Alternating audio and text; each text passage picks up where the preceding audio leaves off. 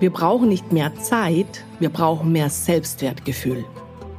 Diese Forderung habe ich vor über zehn Jahren in einem Fachartikel einer Zeitschrift formuliert und diese Forderung ist aktueller denn je.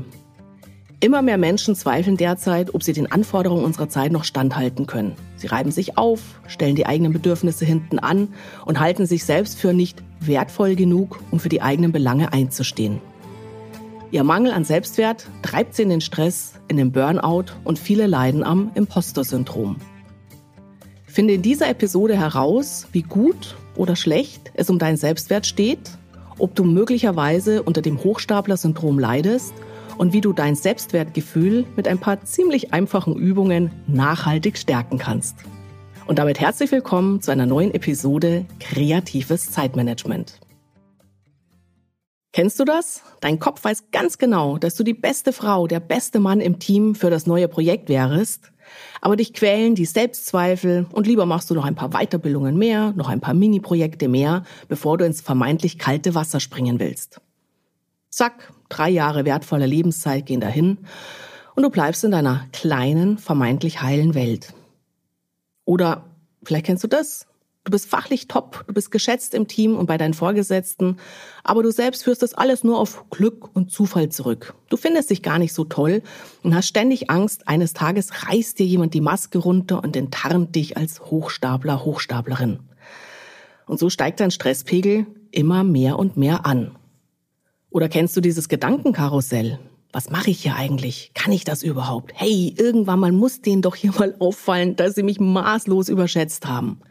Du hast immer wieder das Gefühl, du hättest das alles nur durch Glück erreicht, nicht wegen der eigenen Fähigkeiten oder der eigenen Leistungen.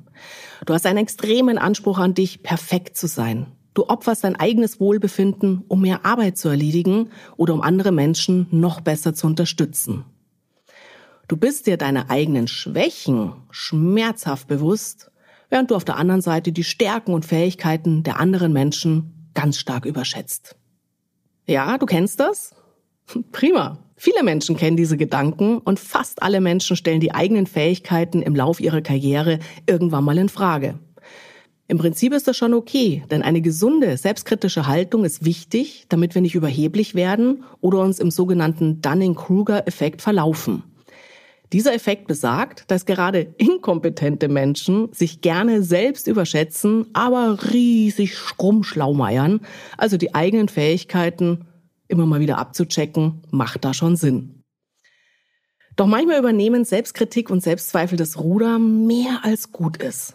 Und so kommt es immer wieder bei meinen Coaching-Klienten vor, dass wir damit beginnen, ihr Zeitmanagement, ihren Umgang mit Zeit, Aufgaben, Verpflichtungen zu reflektieren und schnell an den Punkt kommen, dass nicht fehlende Zeit ihr Problem ist, sondern fehlendes Selbstwertgefühl. Sie ändern an gewohnten Abläufen nichts, weil sie denken, das stünde ihnen nicht zu. Sie treten für die eigenen Belange nicht oder zu wenig ein, weil sie sich selbst nicht für so wertvoll erachten wie die Bedürfnisse der anderen Menschen, Kollegen, Kolleginnen oder des Arbeitgebers. Und interessanterweise sind es aber nicht die Dummen, also Entschuldigung, nicht die wirklich unqualifizierten oder die unfähigen Menschen, die mangels entsprechender Qualifikationen oder Know-how auf der Strecke bleiben. Nein, im Gegenteil, sind gerade die Leistungsträger, die High-Performer, die High-Achiever, die klugen, erfolgreichen Menschen, die von Selbstzweifeln zerfressen werden. Sie sind hochgradig gestresst, leiden manchmal bereits an körperlichen Stresssymptomen, die aber nicht auf zu hohen Workload oder ihre überdurchschnittliche Arbeitszeiten zurückgehen, sondern es liegt daran, dass sie meinen, Hochstapler, Hochstaplerinnen zu sein und sie schaffen es nicht, ihre faktisch vorhandenen eigenen Leistungen oder Erfolge anzuerkennen. Sie leiden an ihren Selbstzweifeln und das zermürbt. Verfestigt sich dieses Gefühl von hm, irgendwann mal fliege ich auf, dann sprechen wir vom Hochstapler-Syndrom oder international Imposter-Syndrom. Wichtig, Impostoren, Hochstapler, Hochstaplerinnen haben wie gesagt, keine fachlichen Schwächen, sondern schlichtweg eine falsche Wahrnehmung der eigenen Qualifikation. Und damit Stress. Du fragst dich jetzt vielleicht, na ja, aber ist das Hochstapler-Syndrom wirklich problematisch oder ist es nicht einfach charmant und am Ende vielleicht sogar vorausschauender, lieber ein bisschen tiefer zu stapeln?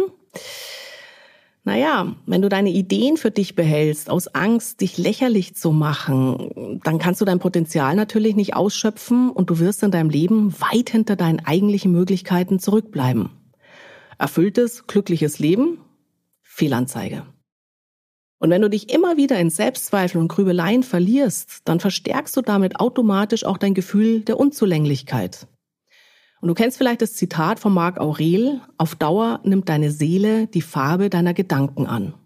Ein Teufelskreis, weil du dich immer schlechter fühlst. Zahlreiche Studien belegen immer wieder, dass wir deutlich motivierter, leistungsfähiger, schneller und erfolgreicher sind, wenn wir unseren eigenen Wert gesund und positiv einschätzen. Gesunde Eigenliebe bestärkt uns und macht uns und unserem Umfeld das Leben leichter. Und übrigens, Selbstliebe ist auch einer der neun Faktoren, der im modernen Resilienzansatz eine wichtige Rolle spielt. Ich verlinke dir gern mal in den Notes einen Fachartikel von mir zum Thema Resilienz, dann kannst du das direkt nachlesen. Doch warum plagen uns so häufig die Selbstzweifel? Warum kippt das so häufig bei faktisch wirklich guten Leuten sogar ins Hochstapler-Syndrom, Imposter-Syndrom? Wie kann es sein, dass Personen, die stets gute, häufig sogar überdurchschnittliche Leistungen erbringen, selbst nicht an ihre Fähigkeiten glauben können? Warum werten sie Lob und Anerkennung, ja sogar objektive Beweise ihrer Fähigkeiten und Erfolge ab? Ich sehe hier vor allem fünf Gründe. Grund Nummer eins. Viele Menschen sind von Natur aus kreative Chaoten die Abwechslung lieben, sich für viele Themen interessieren, sich ein breites Wissen angeeignet haben und die neugierig darauf sind, Neues zu lernen, zu erleben, zu erfahren. Im Vergleich mit den systematischen Umsetzern, die gerne richtig tief in ein Thema einsteigen und über Jahre sich mit dieser einen Sache beschäftigen, fühlen sich manche kreative Chaoten dabei als Hochstapler. Ich kann ja eigentlich nichts wirklich gut, ist dann eine übliche Aussage der Selbstzweifler. Anstatt stolz darauf zu sein, welche Bandbreite an Themen du bereits gescannt hast, beschleicht dich immer wieder der Gedanke, naja, ich kratze ja überall nur an der Oberfläche, hoffentlich bohrt keiner tiefer und stellt fest, dass ich eigentlich gar nichts darüber weiß. Viele kreative Chaoten feiern Erfolge. Sie erzielen Topleistungen, sie erhalten gute Noten und doch fühlen sich etliche als Hochstapler, denen all dies unverdient in den Schoß gefallen ist. Sie machen den Zufall, das Glück, ihre Beziehungen oder ihren Charme verantwortlich für die gute Beurteilung. Und sie glauben, dass sie ihr Umfeld wissentlich täuschen, halten ihre Erfolge für unecht. Grund Nummer zwei. Hast du ein besonderes Talent für bestimmte Aufgaben? Bist du ein Naturtalent? Dann fallen dir Erfolge leicht in den Schoß. Doch, das darf doch nicht sein. Bist du mit Weisheiten und Vorbildern aufgewachsen, wie das Erfolg hart erarbeitet werden muss, sonst ist es keiner, oder mit Sprüchen, wenn es nicht weh tut, dann ist es nichts wert, dann ist es kein Wunder, dass die leicht geernteten Früchte dir wertlos erscheinen. Ja, schlimmer noch, du siehst beim Sport, an der Uni, im Beruf, wie andere sich quälen, um gute Ergebnisse zu erzielen und glaubst, dein eigener Erfolg kann doch nur Zufall sein. Glück eben oder Hochstapelei. Die anderen glauben nur, dass du etwas Gutes gemacht hast, aber deiner Überzeugung nach täuschen sie sich. Grund Nummer drei. Manche Psychologen vermuten den Ursprung des Syndroms in der Kindheit. Entweder weil wir Liebe und Anerkennung der Eltern nur über Leistung erwerben konnten und uns Versagensangst immer weiter zur Höchstleistung antrieb. Aber auch das Gegenteil kann der Fall sein. Kinder, denen ständig vermittelt wurde, wie toll und perfekt sie seien, wurden nicht auf die reale Welt vorbereitet. Und spätestens im Job müssen sie zwangsläufig erkennen, dass auch sie scheitern und anderen unterliegen können. Und das rüttelt nachhaltig am Selbstwert. Grund Nummer vier. Offenbar leiden besonders die Menschen am Imposter-Syndrom und mangelndem Selbstwert, die viel alleine sind und die so keinen echten Vergleich mit anderen Menschen haben. In Gedanken sind die anderen ja eh immer viel toller als wir selbst und wer Tag für Tag alleine vor sich hinwerkelt, der stellt die anderen weit öfters auf ein Podest, als es ihnen gebührt. Einer Studie von Asana zufolge leiden 62 Prozent aller Angestellten weltweit am Hochstapler-Syndrom. Und in der Phase der Pandemie soll es auch einen Anstieg des Syndroms gegeben haben. 47 Prozent der Wissensarbeiter weltweit berichteten in einer Studie, dass sie die Symptome des Hochstapler-Syndroms im Jahr 2020 verstärkt wahrgenommen haben. Grund Nummer 5. Einige Betroffene haben offensichtlich Angst vor den negativen Konsequenzen des Erfolges. Also Angst vor dem eigenen Erfolg in Form von mehr Verantwortung, fordernden Aufgaben oder offensichtlich auch besonders für Frauen ein Thema, die Angst, bedrohlich und zu maskulin zu wirken. Und deshalb spielen diese Menschen ihre Erfolge eher herunter. In meinem Buch Bunte Vögel fliegen höher zitiere ich auch eine Psychologin, die Christine Roth, die sagt, gerade dann, wenn der Erfolg als untypisch für Geschlecht, Familie oder Ethnie gesehen wird, kann es zu Schuldgefühlen kommen. Außerdem befürchten Imposter-Betroffene, dass sie gute Leistungen, die sie früher erbracht haben, nicht wieder erreichen können.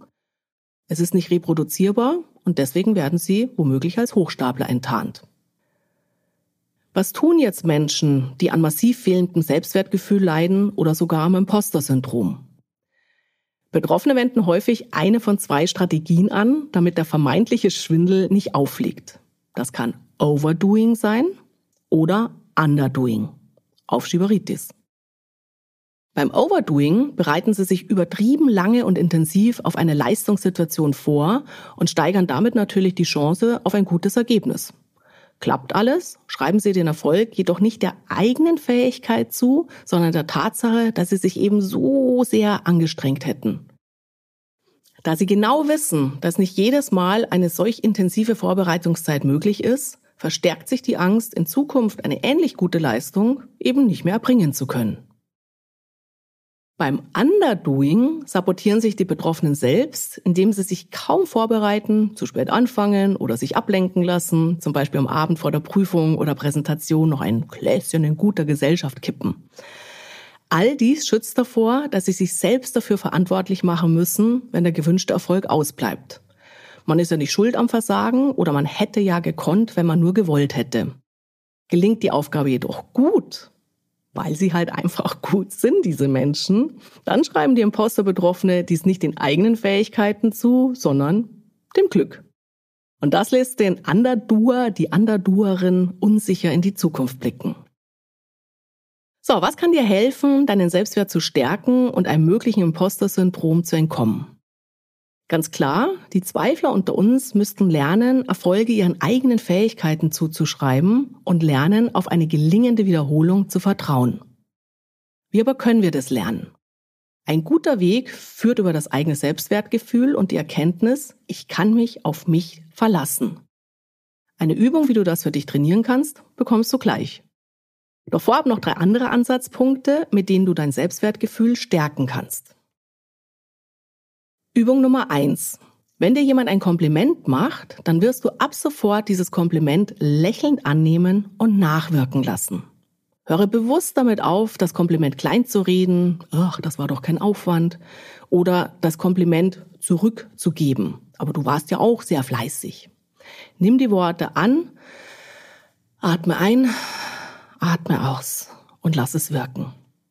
Ich weiß aus eigener Erfahrung, dass sich das erstmal ganz komisch anfühlt, weil wir sind halt so erzogen worden, bescheiden zu sein und Komplimente zurückzugeben. Aber behalte doch einfach mal ein Kompliment, lass es wirken und mach lieber zu einer anderen Gelegenheit ein ehrliches Kompliment dem anderen, wenn es passt. Übung Nummer zwei. Mach dir bewusst, welche negativen Glaubenssätze du vielleicht noch aus deiner Kindheit herumschleppst. In meinem Online-Kurs Innere Saboteure zu Freunden machen sammeln die Teilnehmerinnen zum Beispiel Aussagen in einem Worksheet, die wir dann in eine andere Perspektive rücken. Welche tadelnden Worte oder Kritik hast du früher gehört? Wie stehst du heute dazu? Alleine das Aufschreiben, das sich bewusst machen und der Perspektivenwechsel hilft bereits enorm, destruktive Muster zu finden und auflösen zu können. Übung Nummer drei. Wenn du das nächste Mal versucht bist, dich mit anderen tollen Menschen zu vergleichen, dann frage dich, anstatt diese auf ein Podest zu stellen, was du von ihnen lernen kannst.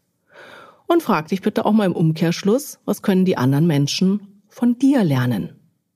Mach dir auch dazu gerne Notizen.